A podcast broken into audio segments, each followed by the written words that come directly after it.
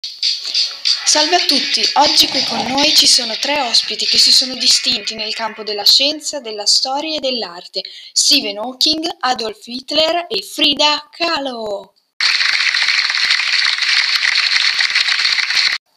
Bene bene, incominciamo. Voglio porre la prima domanda a Frida Kahlo. Buenos días, Frida. Gracias por haber venido aquí con nosotros a charlar un poco sobre ti y los otros invitados aquí presentes. Cuéntame, ¿qué fue lo que te llevó a pintar y dónde encuentra toda esa energía?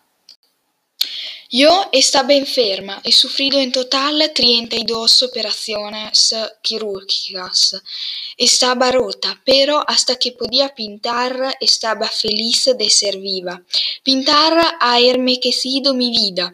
Además tenía que buscar con todas las energías de encontrar ese poco de positivo que mis condiciones me permitieron de hacer. Ahora hablamos de Diego Rivera, su más mayor amor. Ah, Diego, un tormento que nunca me dejaba.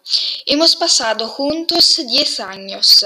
Nos hemos casado la primera vez el 21 de agosto del 1929. Nuestra relación fue un poquito difícil por las discusiones, tra traiciones, pero principalmente en los primeros años estábamos muy enamorados. E ora tocca a lei, signor Adolf. Buongiorno a tutti. Salve, è stato difficile rintracciarla. Lei raramente si fa intervistare. Perché l'informazione è corrotta. Questo paese è stato distrutto anche da voi che manipolate le notizie per l'interesse delle banche o per tenere tranquillo il popolo. Oh, mi dispiace che lei pensi questo della nostra stazione radio, ma scendiamo nel concreto. Su che cosa si basa? Quali sono gli obiettivi del suo partito? Il mio terzo Reich è un movimento forte ed efficace, come d'altronde tutte le leggi varate da me. Il partito che ho fondato si prefigge la purificazione della razza ariana da veleni come il socialismo e gli ebrei. E allora perché le truppe tedesche hanno tentato l'invasione dell'impero britannico malgrado appartenga alla razza ariana? Perché Churchill ci dichiarò guerra. La Germania nazista propose all'Inghilterra di mantenere il controllo delle sue colonie, permettendo la supremazia tedesca nell'Europa continentale. E mi dica, che cosa ne pensa di Mussolini? Ma io e il Duce siamo in buonissimi rapporti, anzi.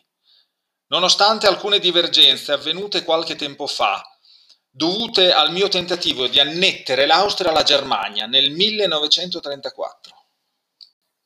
Ok, ok, un'ultima domanda. Basta, basta domande. Non ho tempo di rispondere a tutte le vostre domande noiose. Mi dispiace di averla disturbata, Fewer. Comunque, grazie per la sua disponibilità.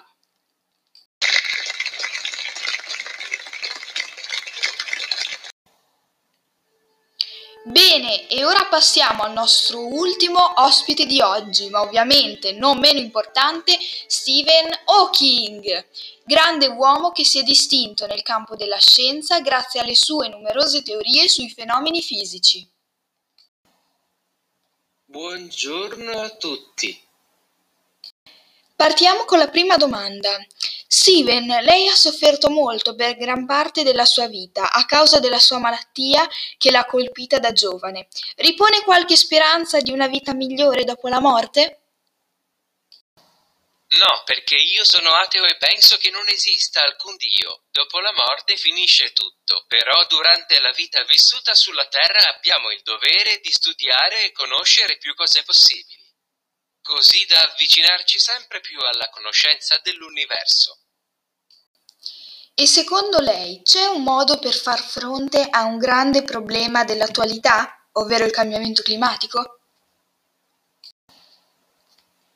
Io ritengo che il pianeta Terra sia un punto di non ritorno. L'uomo l'ha sapientemente distrutta abusando di tutte le risorse naturali disponibili, così come di ogni specie vegetale e animale. Inoltre c'è un altro grosso problema la crescita demografica in aumento sottoposta a questi stress. La Terra non ha più di cento anni di vita, per cui l'unica soluzione, anche se drastica, è quella di colonizzare lo spazio. La specie umana, per non estinguersi, potrebbe andare a vivere sulla Luna o su Marte. Grazie mille, signor Hawking, per aver partecipato a questa intervista e naturalmente ringrazio anche tutti voi ascoltatori che siete stati qui presenti oggi.